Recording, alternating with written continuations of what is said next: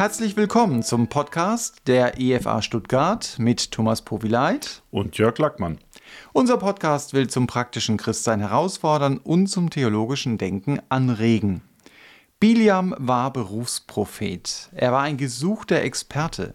Was er sagte, traf stets ein. Gott redete mit ihm und er achtete peinlich genau darauf, dass er immer nur das sagte, was Gott ihm offenbart hatte. Er schmeichelte niemandem und log nicht, egal wie viel Geld ihm das einbringen konnte. Andererseits hatte er aus seiner Gottesgabe ein Geschäftsmodell gemacht. In seinem Inneren tobte ein Kampf, aufgrund dessen er immer die Wahrheit sagte, aber sich Schlupflöcher suchte. Dies führte schlussendlich zu seinem Tod. Zu Biliam hatten wir eine Frage einer Hörerin bekommen. Da die E-Mail die Fragestellung so gut auf den Punkt bringt, zitiere ich den Anfang der Frage. Könntet ihr mal über Biliam sprechen? So war die Frage. Wenn ich die Geschichte mit Balak lese, finde ich es so vorbildlich, dass er immer wieder sagt, dass er zuerst Gott fragen muss und auch bereit ist, umzukehren, als Gott sich ihm in den Weg stellt. Er sagt von Anfang an, dass ihm das Geld, das er verdienen könnte, egal ist und dass er nur sagen würde, was Gott ihm sagt. Trotzdem wird er im Neuen Testament immer wieder als warnendes Beispiel genannt, da er die Israeliten verführte. Wie bringt man das eigentlich zusammen? Da fände ich es jedenfalls spannend zu hören, wie ihr das erörtert. Ja, ja, wie erörterst du das denn? Ja, indem ich mir sein Leben ein bisschen genauer angucke. Diese Spannung von dem Guten und dem Schlechten, was man liest, ist, denke ich, dem echten Leben geschuldet. Wir sind ja manchmal so in der Versuchung, dass wir nur das Neue Testament lesen, so bestimmte christliche Wahrheiten und daraus uns Theorien basteln mit Schwarz-Weiß. Mhm. Aber der Alltag und das reale Leben ist oft, oft grau und nicht ganz so eindeutig. Und das ist hier eben der Fall, wie in vielen Lebensbildern und wie in vielen Begebenheiten, die uns aus dem Alten Testament berichtet werden. Und ich glaube, warum diese Widersprüchlichkeit da von der Hörerin empfunden wurde, ist, weil er in seinem Charakter selber widersprüchlich ist. Der Biliam. Ja. Mhm. Und das wird in der Bibel abgebildet. Und das erzeugt Spannung und ist vielleicht auch so ein Stolperstein für uns, wo wir dann nachdenken, ja, warum ist das jetzt eigentlich so? Da kommen ein paar sehr schräge Dinge vor in seiner Geschichte. Mhm.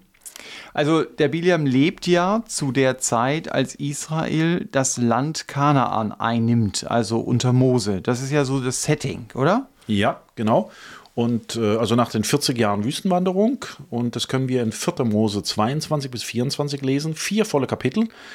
Die sind aber nur ein kleiner Ausschnitt aus seinem Leben. Also was vorher passiert, wissen wir nicht viel. Nachher ein bisschen mehr, aber auch nicht besonders viel. Es geht um eine große Begebenheit, die wird sehr, wird sehr lang diskutiert. Und ähm, es geht darum, dass Israel eben Kanain einnehmen will, haben es erst über Edom probiert im Süden. Die haben gesagt, ihr dürft hier nicht durch. Durchzugsrechte verweigert und mhm. Edom war ein starkes Volk. Dann sind sie nach Norden gegangen, wo haben die Amoriter gefragt, dürfen wir hier durchziehen? Und dann hat ähm, na, Sihon, der Amoriter-König, zu ihnen gesagt, nö, ihr dürft nicht durchziehen und sie angegriffen. Mhm. Also die Edomiter haben ja stillgehalten, er hat sie angegriffen. Israel hat sich dann verteidigt, hat den Amoriter-König Sion ge geschlagen, dann auch noch Og danach. Und Balak, um den es jetzt erstmal geht, bevor wir zu Bida kommen, ist Moabiter-König, das dritte Volk jetzt. Und der wohnte genau zwischen beiden. Das heißt, er hat mitbekommen, unten gab es Ärger, oben haben die die angegriffen und würden überwältigt von den Israeliten und da hat er Furcht bekommen weil er gesagt hat, was ist das für ein Volk, das meine Nachbarn hier mhm. angreift und überwältigt. Und dann hat er überlegt, was kann er machen. Da hat er einmal ein Bündnis mit den Midianitern, noch einem anderen Volk, geschlossen. Und dann war eine Überlegung als heidnischer König, dass er gesagt hat, das hat er gehört, da geht Gott mit ihnen. Also muss ich irgendwie gucken, dass Gott aus dem Spiel genommen wird. Wie weil, kann ich? Weil der zu stark ist ja, einfach. Der, mhm. Das war ja immer dieses Denken, unser Gott ist größer oder der andere Gott ist mhm. größer, deswegen besiegt er. Das war ja das heidnische Denken. Und dann hat er gedacht, wie kann ich das machen? Ich muss Israel verfluchen lassen. Selber konnte er es nicht. Ich muss ihn verfluchen lassen. Und er kannte da einen guten Experten dafür. Der wohnte weit weg in Euphrat, im Ort Petor. Wo das genau liegt, ist nicht ganz geklärt heutzutage. Manche sagen in Nordsyrien. Das wären dann 20 volle Tagesreisen, bis man zu diesem Experten kommt. Und dieser Experte war dann ja eben der Biliam. Äh, Was ich mich frage, warum wählt er gerade den Biliam? Denn du hast ja gesagt, es geht ja immer um die Götter äh, im Alten Testament. Das heißt, der hat doch wahrscheinlich auch Leute vor Ort gehabt, die sich auskannten in Okkultismus oder Verfluchen oder so. Da aber nein, der Biliam, der 20-Tagesreise weg ist, Er den brauche ich. Experten vor Ort es wohl nicht zugetraut haben. Wie wenn du einen Server installieren willst, der halt was Spezielles ist, nimmst du nicht den ITler vor Ort, sondern dann brauchst du halt, nimmst du vielleicht einen aus Schweden oder so für was ganz Spezielles. Und Biliam hatte einen Ruf wie Donnerhall, weil alles, was er gesagt hat, traf ein. Und das war deswegen so, weil er Jahwe kannte. Also er war Aramäer, kein Jude, aber er hatte eine Beziehung mit Gott. Ob er jetzt gläubig war oder nicht, ist eine Diskussion. Das hatten wir im Vorgespräch. Ja. Das ist immer eine Genau. andere Ansicht. Also ich habe ein Buch über Wilhelm Busch, Männer der Bibel. Da gibt es 40, 50 Seiten über Biliam. Er bezeichnet ihn als Knecht Gottes. Aber in der Kirchengeschichte ist das umstritten. Ich denke, das liegt an seiner Widersprüchlichkeit. Also einige sehen ihn als gläubig an, als gläubigen Aramäer. Andere sehen ihn als Feind Gottes an. Ich tendiere zur gläubigen Seite. Und ich zur Ungläubigen. Ja. Aber das ist nicht Thema von diesem Podcast. es gibt dafür und wieder. Das werden wir auch raushören. Ja? Vielleicht erzähle ich aber erstmal die Geschichte. Also er war auf jeden Fall ein Jahwe-Gläubiger. Er hat gesagt, das ist mein Gott. Das hat, ist sein Selbstzeugnis. Und Gott hat mit ihm geredet. Und alles, was er gesagt hat als Prophezeiung, traf dann auch ein. Das heißt, er war kein Lügenprophet, sondern Gott hatte ihm Wort gesagt, das hat er sehr gut weitergegeben und dann traf das ein und das hat er halt sich über Ländergrenzen hinaus verbreitet und dann hat er gewusst, oh, Biliam, was der sagt, stimmt. Ja. Ich lese mal 4. Mose 22 ab Vers 5 vor. Balak, das ist der Moabiterkönig, war zu jener Zeit König der Moabiter und er sandte Boten aus zu Biliam, dem Sohn Beos, nach Petor, das am Fluss Euphrat im Land der Kinder seines Volkes liegt, um ihn zu rufen und ließ ihm sagen. Siehe, es ist ein Volk aus Ägypten gezogen, es bedeckt das ganze Land und lagert sich gegen mich, was nicht stimmt. Weil sie wollten ja nur durchziehen. Aber Ja. okay. So komm nun und verfluche mir dieses Volk, denn es ist mir zu mächtig. Vielleicht kann ich es dann schlagen und aus dem Land treiben, denn ich weiß, jetzt ist ein Ruf von Biliam, wen du segnest, der ist gesegnet, und wen du verfluchst, der ist verflucht. Und die Ältesten der Moabiter gingen hin mit den Ältesten der Midianiter, das waren die Verbündeten, und hatten den Wahrsagerlohn in ihren Händen. Prophet hat auch sein Geld bekommen. Ja, heutzutage ja auch so bei Pastoren, ist nichts Ehrenrühriges. Und sie kamen zu Biliam und sagten ihm die Worte Balaks, die Delegation jetzt. Und Balak sprach zu ihnen, bleibt hier über Nacht und ich will euch antworten, so wie der Herr, Jahwe, zu mir reden wird. So blieben die Fürsten der Moabiter bei Biliam. Und jetzt sprach Gott. Und Gott kam zu Biliam und sprach. Also Gott redet mit diesem Biliam. Wenn er mit dem, ja, gläubig, ungläubig darf man sich überlegen, Genau, der geht das? Jörg grinst jetzt. Ja, er redet. Das hat er Das betont, Argument ja. für mich, ja. Also er- Gott redet auf jeden Fall zu ihm. Was sind das für Leute bei dir? Und Bileam sprach zu Gott, Balak, der Sohn Zippors, der König der Moabiter, hat mir eine Botschaft gesandt. Siehe, das Volk, das aus Ägypten gezogen ist, es bedeckt das ganze Land. So komm nun und verfluche es, vielleicht kann ich dann mit ihm kämpfen und es vertreiben. Aber Gott sprach zu Gideon, geh nicht mit ihnen, verfluche das Volk nicht, denn es ist gesegnet. Also im Grunde genommen war das sowas wie so ein Voodoo-Zauber, was er wollte. Ja. Wenn du ihn als Nichtgläubigen ansiehst, ja. Wenn er gläubig war, hat er mit Gott geredet. Okay, ja? gut. Aber was auf jeden Fall Balak wollte, ist so eine Art Voodoo-Zauber. Das Ja, ist klar. genau. Der wollte, komm, verfluch den. Ja, da, also das war auch, was ich Ja, sagen wollte. ja, Ja. Genau. Und ähm, hat sich aber bei Gott eigentlich eine klare Absage eingehandelt. Geh nicht mit ihnen, verfluche das Volk nicht, denn es ist gesegnet. Und jetzt kommt dieser Konflikt schon so ein bisschen rein, wenn wir mal genauer nachlesen, weil er hat ja jetzt das jetzt weiter sagen müssen. Jetzt müssen wir mal darauf achten, was hat er denn aus diesem, dieser klaren Absage gemacht? Und dann sagt er im Vers 13, da stand Bileam, Bileam am Morgen auf und sprach zu den Fürsten Balaks, geht hin in euer Land, denn der Herr hat mir die Erlaubnis verweigert, mit euch zu ziehen. Also er kommt nicht mit quasi. Ja, aber Und die Fürsten, die machen dann hier schöne Lektionen Kommunikation und die Fürsten der Moabiter machten sich auf, kamen zu Balak und sprachen, Bilam weigert sich mit uns zu ziehen. Das war aber nicht die Ursprungsbotschaft. Die Ursprungsbotschaft geht nicht mit. Ich verfluche das Volk nicht, denn es ist gesegnet. Er macht raus, ich kann mit euch nicht mitgehen, der Herr verweigert mir Erlaubnis. Und sie machen raus, er will nicht mitkommen. Die lassen Gott ganz außen raus. Also das verändert sich dann immer wieder. Typische Ja. Kommunikation, wie es halt läuft. Also, was halt hier interessant ist, hätte er jetzt gleich gesagt, ich gehe mit euch nicht mit, denn dieses Volk ist gesegnet, ich kann es nicht verfluchen, dann wäre damit Schluss gewesen.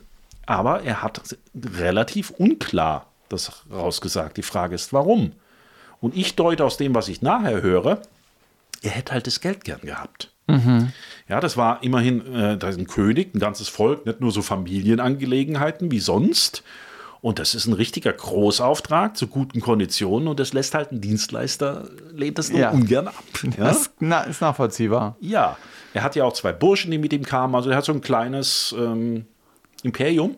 Er war übrigens auch in außerbiblischen Texten erwähnt als Prophet, ja, allerdings in der weiter südlich als von seinem Geburtshaus. Er kam also wahrscheinlich ziemlich rum.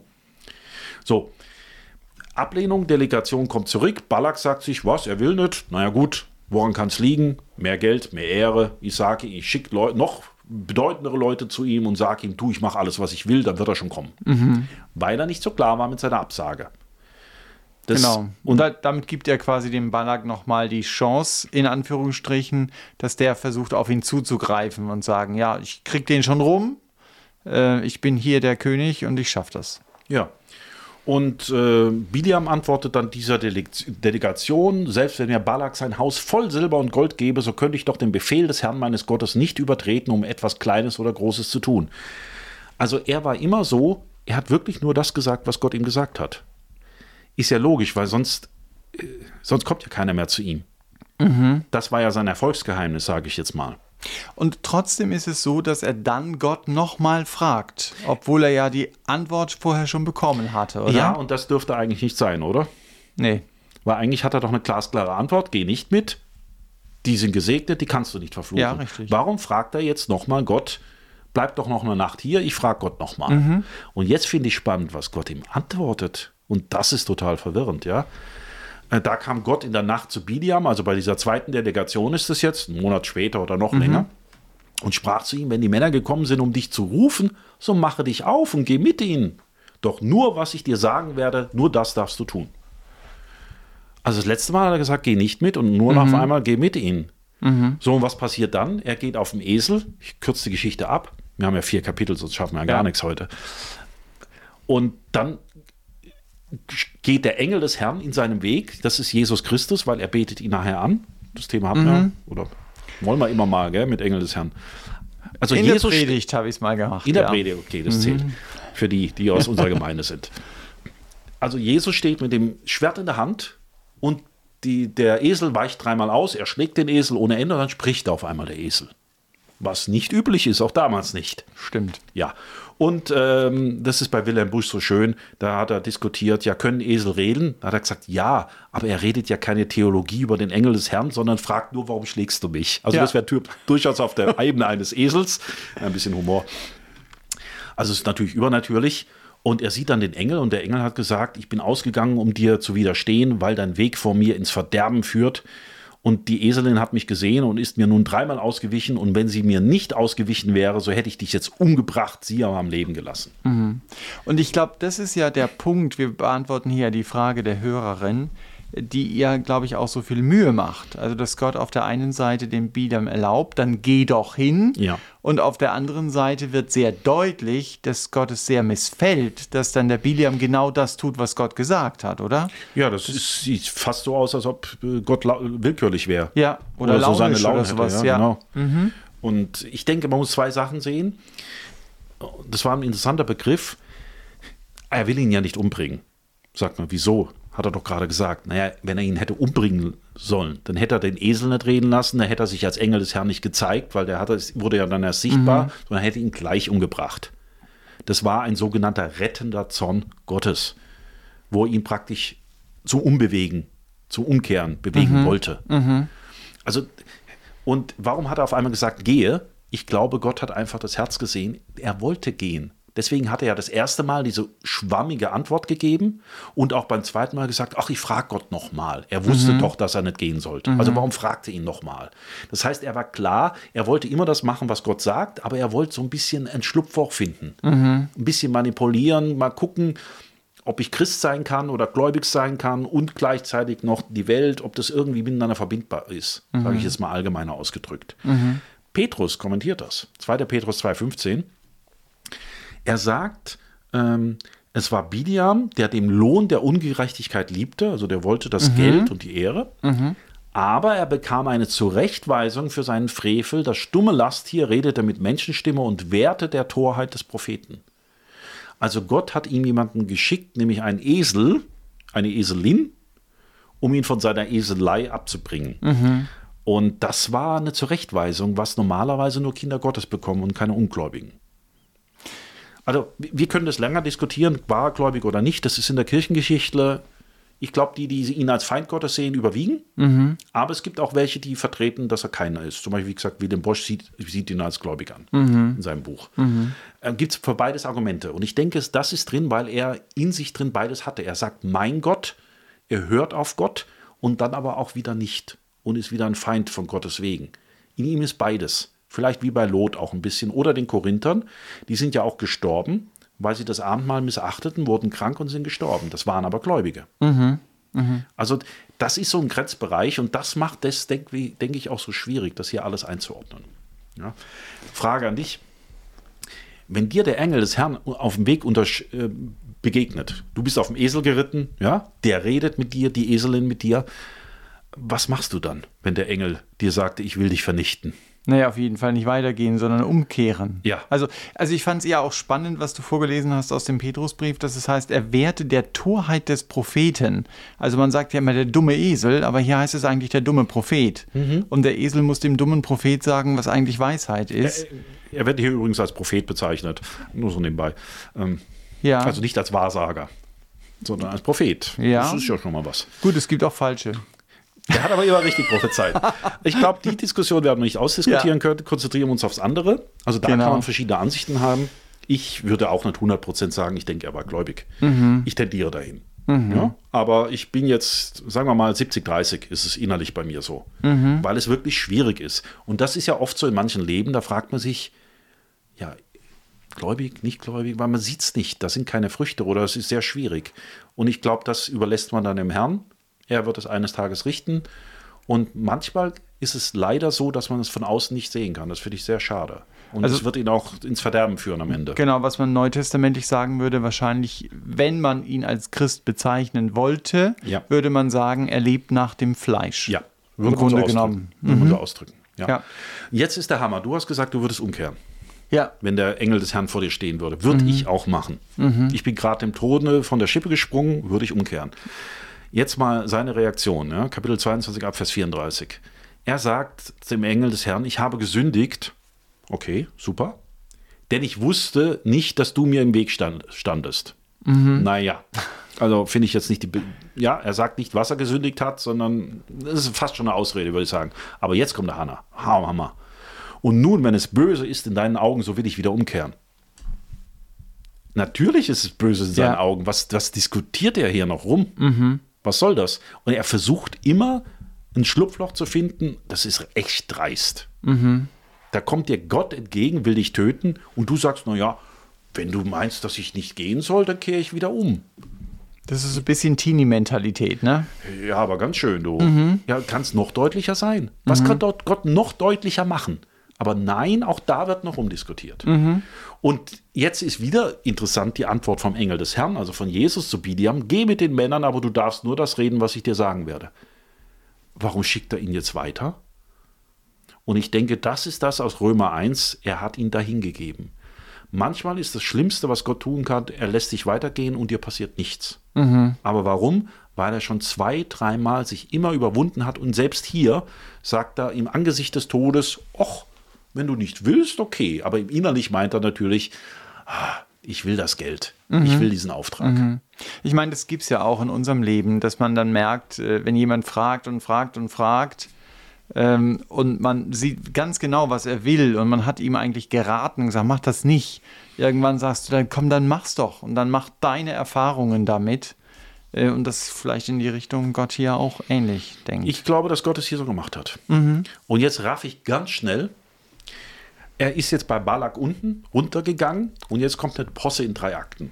Er segnet nämlich dreimal. Also er soll auf den Berg, er ist auf dem Berg Baals und da sagt er dem Balak ähm, in Kapitel 23, Vers 4, ich mache sieben Altäre mit sieben Stieren und sieben Widdern, die ich opfer.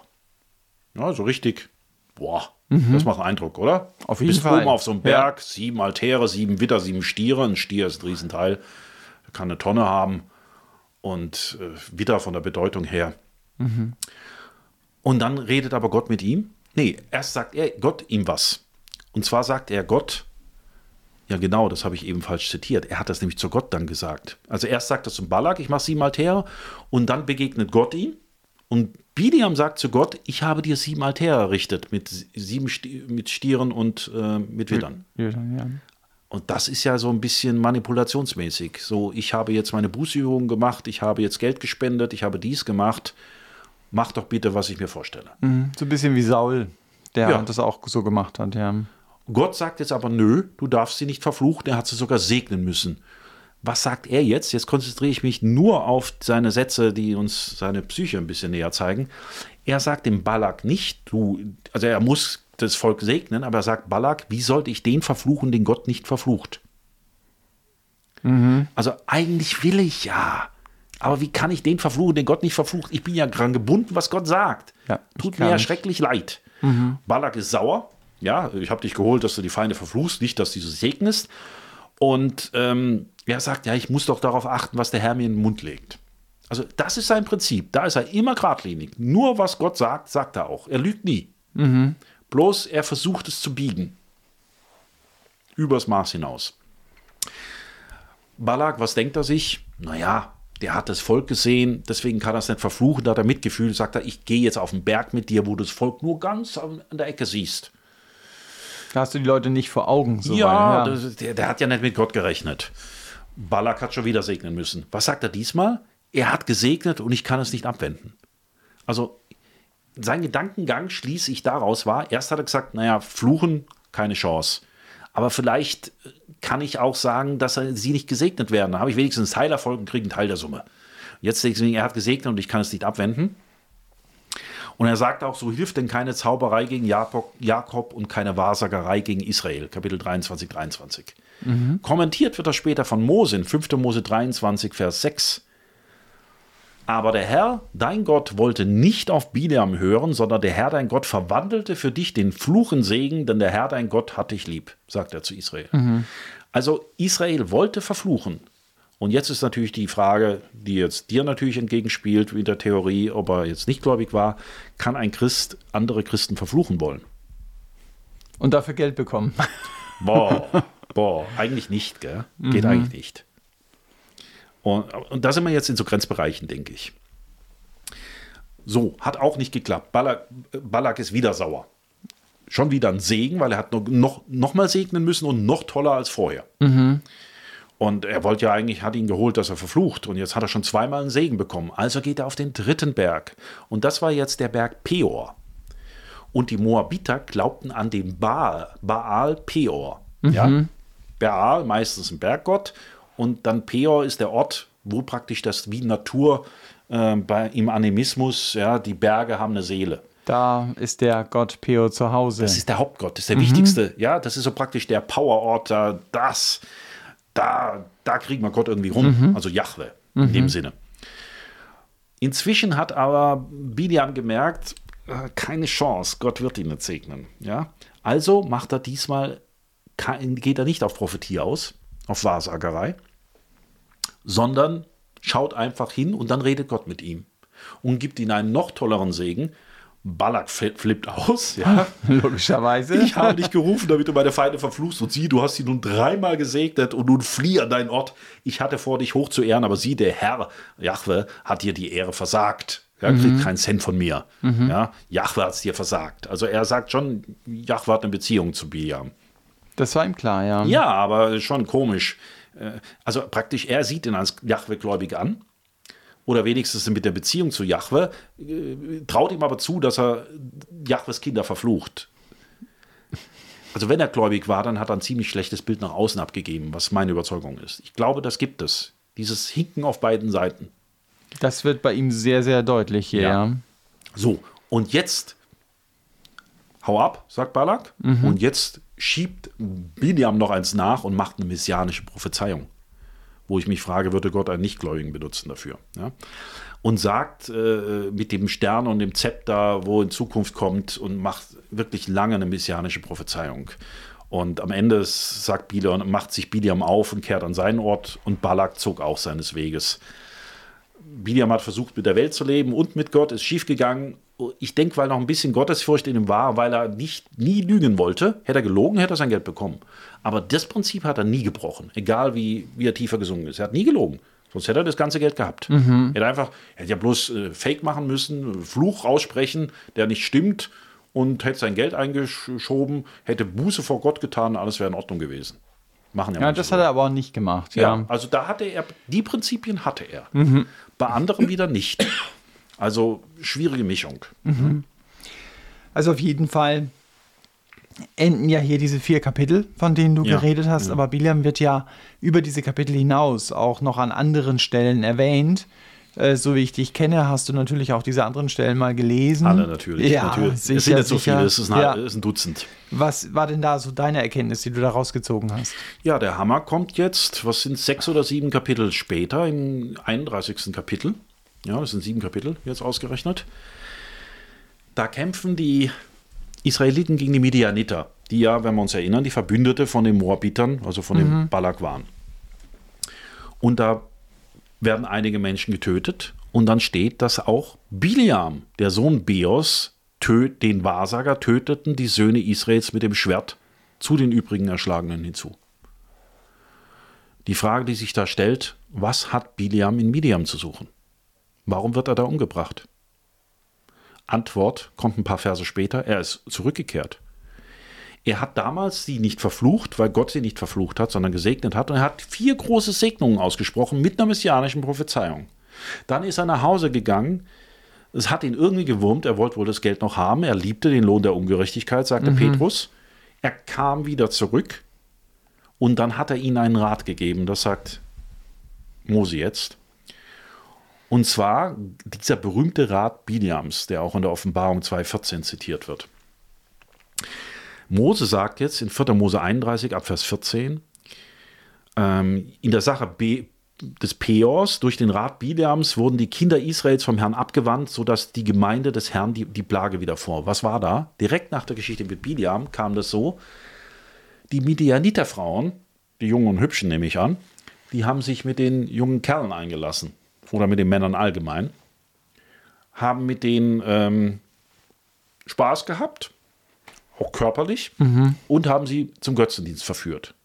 Und das war kein Zufall, sondern das war eine List und das war ein Rat von Balak, äh, von Biliam. Mhm. Weil hier steht, den Rat Biliams sind sie abgewandt mit der Sache des Peor. Und das war die, der Götzendienst mit Peor. Mhm. Daraufhin sind 24.000 Menschen von der Plage Gottes, wahrscheinlich eine Seuche, gestorben, bis Pinias eingegriffen hat. Er hat 24.000 Menschen Gewissen. Offenbarung 2,14 kommentiert das nochmal. Ich habe einiges wegen, weniges gegen dich, sagt er da der Gemeinde, dass du solche hast, die an der Lehre Bidiams festhalten, der den Balak lehrte, einen Anstoß zur Sünde vor die Kinder Israels zu legen, sodass sie Götzenopfer aßen und Unzucht trieben. Das ist mal bestätigt im ja, Grunde genommen. Was Mose gesagt hat. Also, was wir in den vier Kapiteln nicht lesen. Danach ist er wohl nochmal zurückgekehrt nach Midian, sonst hätten sie ihn dort dann antreffen und töten können. Hat ihnen den Rat gegeben, ihr könnt Israel nicht verfluchen. Das ist gesegnet. Aber wenn Israel Götzendienst begeht und Unzucht treibt, dann wird, der, wird Gott sie strafen. Und dann haben die das gemacht. Und das hatte Erfolg. Mhm. Und das ist schon wirklich unterste Kategorie, muss man schon sagen. Ja. Das ist, also da darf man dann wirklich zweifeln. Gläubig, nicht gläubig, äh, keine Frage. Von daher, ich denke von Petrus, da er zurechtgewiesen wurde, da, dass normalerweise nur Kinder Gottes zurechtgewiesen worden. Er sagt, mein Gott, Gott redet mit ihm, Gott macht eine messianische Prophezeiung, spricht für ihn, dass mhm. er gläubig war, und gegen ihn, dass er eindeutig ein Feind des Volkes Gottes war und die ins Verderben geführt hat. Mhm. Ich glaube, beides kann sein. So, und deswegen haben wir jetzt dieses Positive, ich rede nur, was Gott mir sagt und ich nehme dein Geld nicht an. Ob das ernst war, gemeint war, ist die Frage, aber äh, auf jeden Fall lässt er sich vom Geld nicht zum Lügen verführen. Die Prinzipien hatte er, aber auf der anderen Seite hat immer seinen Schlupfloch gesucht, immer seinen Weg gesucht, wie er irgendwie an Gott vorbeikommt. Und Gott hat ihn irgendwann dann ziehen lassen. Das finde ich das Tragische. Mhm. Also wenn ich innerlich, ich glaube, jeder Mensch oder viele Menschen haben innerlich so eine Sache, wo, wo sie immer mal wieder bewegen, wo sie denken, oh, da möchte ich doch, das, da möchte ich die Gebot des Gottes nicht folgen. Es kann sein, dass Gott dich irgendwann laufen lässt. Das ist das Schlimme dann. Wenn er nicht mehr Nein sagt, mhm. wenn er nach dem ersten Geh nicht mit auf einmal sagt, ja, geh, geh. Dann kommt auf einmal Engel des Herrn, da müsste man eigentlich aufwachen und sagen, naja, da hat er mich wohl gehen lassen, weil ich ihn, weil er sagt, es hat eh keinen Zweck mehr, mit ihm zu reden. Da hätte er zur Besinnung kommen müssen. Und dann später nochmal durch die ganzen Sprüche. Er hat ja immer gesegnet. Er kam nicht zur Besinnung. Ja. Und dann hat er den Lohn für seinen Rat bekommen. Und das war aber jetzt der Tod dann. Deswegen ist er gestorben. Mhm. Ja, weil er auf beiden Seiten praktisch gehinkt ist. Und das finde ich, find ich sehr schade, wenn Leute nicht wissen, bin ich gläubig oder nicht und wenn ich dann so enden muss. Trotz all der Warnungen und all dem. Im Grunde genommen ist er ein Verräter geworden am Schluss. Also er ja. wusste, wie Dinge funktionieren und er hat einfach den entscheidenden Rat weitergegeben. So kannst du Israel verführen und damit auch ihre geistliche Kraft nehmen. Also es ist schon dramatisch, was ja. er hier tut. ja. ja. Ja, man könnte darüber noch lange reden, lange diskutieren. Das machen wir dann, wenn wir die Mikrofone ausgeschaltet haben. Ja, aber das war ja wieder der Podcast der Evangelischen Freikirche Evangelium für alle in Stuttgart. Wir hoffen, dass ihr einen Impuls für euch mitgenommen habt, auch für euer persönliches Leben nicht das Schlupfloch zu suchen, sondern euch wirklich Gott anzuvertrauen und das, was ihr wirklich von Gott verstanden habt als Wahrheit, auch im Leben umzusetzen. Wenn ihr Fragen habt, über die wir sprechen sollen, so wie wir es jetzt gerade gemacht haben, oder Anmerkungen zum Podcast, dann schreibt uns doch bitte unter podcast.efa-stuttgart.de. Wir wünschen euch Gottes Segen und ein geradliniges Christenleben.